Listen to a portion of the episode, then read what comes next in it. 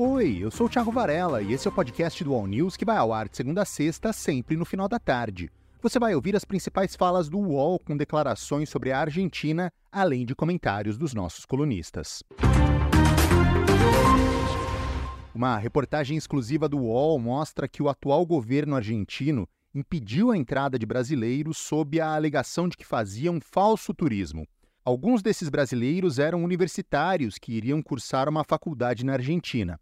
Para o Josias de Souza, a Argentina precisa muito mais do Brasil do que o contrário. O Milley está imitando o, o, o Trump, está confundindo o Brasil com o México, só que ele comete um erro de avaliação que não seria razoável para uma pessoa que se diz economista. Ele se esquece de que, no caso do, da relação da Argentina com o, o Brasil, quem faz o papel de potência é o Brasil, não a Argentina.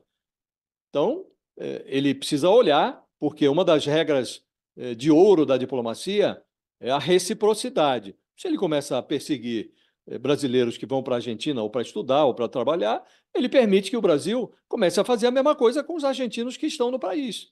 E muitos argentinos estão no Brasil para trabalhar e são muito bem-vindos. Agora, se você começa a perseguir brasileiros em solo argentino, você abre a perspectiva de que o Brasil, primeiro, eh, faça o mesmo com nacionais da Argentina que estão no, no país. Em segundo lugar, eh, o, o Milley, que hoje está eh, com o Pires na mão, ele precisa considerar que o Brasil, pelo peso relativo que tem na região, pela importância econômica que tem, hoje pode ser muito mais útil para ele como um aliado do que como um inimigo. Então ele precisa escolher que jogo ele vai jogar. Reinaldo Azevedo quer saber o que o Jair Bolsonaro, que tanto apoiou o Milley, acha da medida de impedir brasileiros. Lembrando que o Brasil é um dos principais parceiros comerciais da Argentina. Né? O Brasil é vital para a economia argentina também. Né? Aí ah, eu queria saber, os bananas bolsonaristas. Ah, precisa falar assim? Claro que precisa. Que foram lá, inclusive na posse, aliás, Cadê Jair Bolsonaro? Não vai se manifestar? Não foi à posse? Não falou, ó, oh, finalmente vamos libertar a América Latina, etc. E aí? Não deve nenhuma resposta ao povo brasileiro? Ele está preocupado com o que o Lula disse sobre Israel. Agora, ele foi lá dar endosso pessoal ao governo do Milei, chamar de amigão, e ele acaba de tomar uma posição, acaba, e está tomando medidas contra os brasileiros. Hum? Injustificáveis, diga-se de passagem. E eu não estou dizendo que com isso, ah, então a Argentina deve deixar que qualquer um entre no seu território. Não, não se trata, nunca se trata disso. Nunca se trata. Quando, quando se toma uma medida a, absurda como essa, de discriminação, não quer dizer que a razão esteja no extremo oposto, que o certo, então, deixa entrar e acabou. Não, não é para deixar entrar e acabou, há de ter critério. Agora, simplesmente como fez, é claro é, que é típico de um governo, dessa safra de governos de extrema-direita o governo Lula está avaliando a situação do atual embaixador de Israel no Brasil. Essa é Fabiola Cidral. Tem uma reportagem do Jamil Chad hoje é, que traz justamente é, essa situação de bastidor. A presença do embaixador israelense no Brasil pode ficar insustentável, segundo essa coluna do Jamil Chad. Segundo aqui a reportagem dele, integrantes do alto escalão do governo Lula estão considerando que a presença do embaixador de Israel no Brasil pode ficar insustentável, que a relação vai depender de como ele vai agir nas próximas semanas. Né? A gente teve aquela situação de mal-estar não sei se vocês lembram, mas quando o embaixador é, ele se reuniu com o Bolsonaro no Itamaraty. Né? O embaixador já causou um, um mal-estar no Itamaraty, no Palácio do Planalto, quando ele se reuniu com Bolsonaro no final do ano passado. O encontro não foi no, no Itamaraty, mas foi um encontro ali é, extremamente constrangedor. E isso pegou super mal, uh, foi assunto por dias, né? E agora ele foi convidado uh, pelos apoiadores de Bolsonaro a participar do ato na Paulista no dia 25 de fevereiro, né? apoio a Bolsonaro, para dar um apoio a Bolsonaro. É, em relação a esse caso, a assessoria de imprensa enviou uma nota aqui para gente há pouco, esclarecendo que a Embaixada do Brasil, a Embaixada de Israel no Brasil, eh, esclarece que o embaixador não vai participar do evento no dia 25 e nem qualquer outro representante diplomático israelense. Não vão enviar nenhum representante para o ato. Diz que respeitam a liberdade de expressão no Brasil e preferem ficar fora do debate político interno. Josias de Souza comentou o assunto. Eu troquei aqui uma, é, em função dessas dúvidas todas, é, eu troquei aqui uma mensagem de WhatsApp com o auxiliar do chanceler Mauro Vieira. E ele disse que esse assunto foi, evidentemente, tratado. E sempre a, a hipótese de expulsão de um embaixador é, existe, é uma, é uma, está na prateleira ali das alternativas da diplomacia. Mas não é intenção do governo brasileiro, nesse momento, expulsar o embaixador de Israel, o, o, o Daniel Zonshine.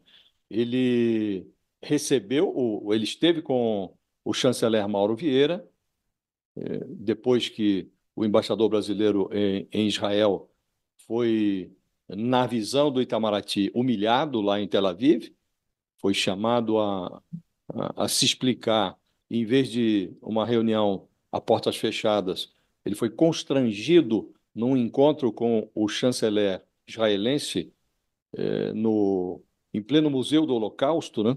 Então, o, o embaixador Daniel Zonshine foi informado pelo chanceler brasileiro, o Mauro Vieira, de que não é interesse do, do Brasil escalar essa crise, mas que o Brasil considerou que foram inadequadas as, as manifestações do, do governo israelense do Netanyahu, do chanceler israelense, o Israel Kantz, e mas não é interesse escalar. Para o Thales Faria, o Brasil também está ofendido com Israel.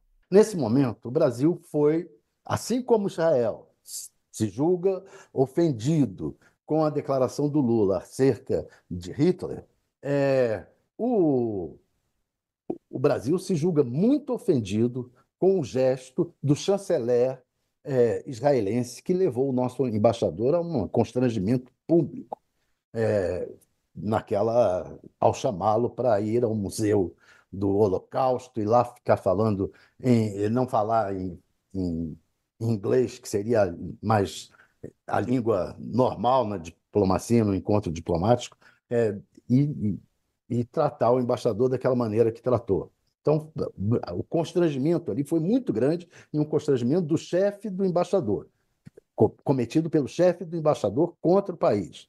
Nesse, a, então, não se espera que, o, que esse embaixador cometa algum outro gesto desse tipo, alguma declaração, alguma. E o Brasil vai continuar cobrando. É, olha, assim como vocês estão pedindo desculpa para que a gente se desculpe, nós também queremos que vocês se desculpem. Se vocês não se desculparem, não, não há desculpa nossa. Não há, não há como o Brasil se desculpar com vocês tendo feito esse gesto de agressão, que nós também consideramos uma agressão ao país. É, se esse embaixador vier a fazer algum gesto, não só comparecer no, no ato público convocado pelo Bolsonaro, se eles fizer algum gesto é, considerado agressivo, ele será afastado. Isso é o que se diz no Planalto. Uma fala criminosa. Não é infeliz, não. É criminosa. Esse é o ex-presidente Jair Bolsonaro. Que ofendeu não apenas os judeus, ofendeu a humanidade. O que aconteceu na Segunda Guerra com a eliminação, em grande parte, em câmaras de gás de judeus, não existe na história do mundo. E o Lula compara o exército de Israel aos nazistas. Chocou o mundo. O mundo democrático está olhando para o Brasil de forma diferente. Então as consequências são enormes. E influenciam em tudo, até na agricultura brasileira, temos reflexo negativo com essa posição do presidente Lula que o, que o governo, o governo israelense tem dito, ó, reconheça o seu erro, para a gente poder voltar a conversar. E parece que o Lula está dobrando a aposta. Nós vamos ficar com quem no mundo para o futuro? Com ditaduras? E vamos nos afastar do mundo democrático e evoluído? é uma fala realmente que não cabe a um presidente da República. Não é nem presidente, não cabe a um, com todo respeito, a um vereador na ponta da linha. Não cabe uma fala como essa aí, além de demonstrar desconhecimento do que foi o Holocausto. Bolsonaro concedeu essa entrevista à CBN Recife. Para Josias de Souza, Bolsonaro não tem autoridade para criticar alguém quando o tema é o Holocausto. Ele, evidentemente, encontrou nessa, nessa tolice do Lula uma oportunidade para tentar desviar o foco. Mas vai ser muito difícil. Até apresentaram um, dois pedidos de impeachment, os bolsonaristas apresentaram dois pedidos de impeachment contra o Lula na Câmara, é, mas é um esforço vão, né? porque, primeiro, não há razão para o impeachment, isso é uma piada, e, segundo, é, o, a eloquência do, da, da fragilidade penal do Bolsonaro ela é muito grande para ser suplantada por um é, deslize verbal do, do seu adversário, do Lula. De resto, o, o Bolsonaro, de fato, não tem autoridade para é, criticar alguém porque mencionou o Holocausto em circunstâncias inconvenientes. Bolsonaro se encontrou quando presidente da República, não é agora, não, quando era presidente, se encontrou fora da agenda com uma, uma deputada alemã, a Beatrix von Storck, que é uma das lideranças do partido de extrema-direita do, do, da Alemanha, neta de um ex-ministro da, da, das Finanças da Alemanha durante o regime nazista do, do Hitler. Quer dizer, não tem autoridade para agora ficar escandalizado porque é, o, o, Lula mencionou, comparou é, a, a matança de palestinos em Gaza com o Holocausto. Thales Faria afirmou que a polarização causada pela fala do Lula interessa ao presidente e também a Bolsonaro. O Lula não cometeu um deslize, ele fez de propósito aquela fala para puxar essa polarização que está havendo entre ele e o Bolsonaro, porque interessa aos dois lados e interessa ao Netanyahu. Essa polarização e as falas de todos eles mostram isso,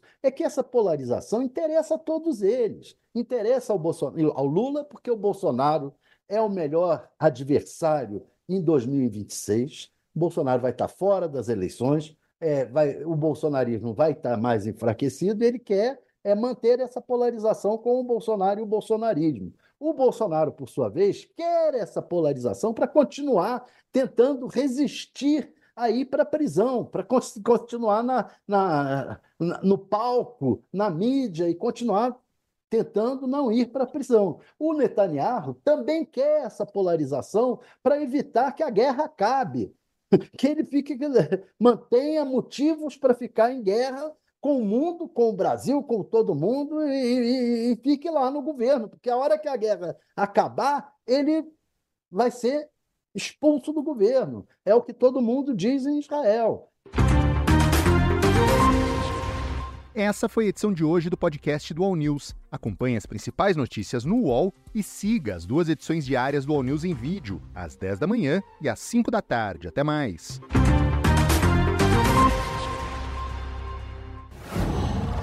Whoa.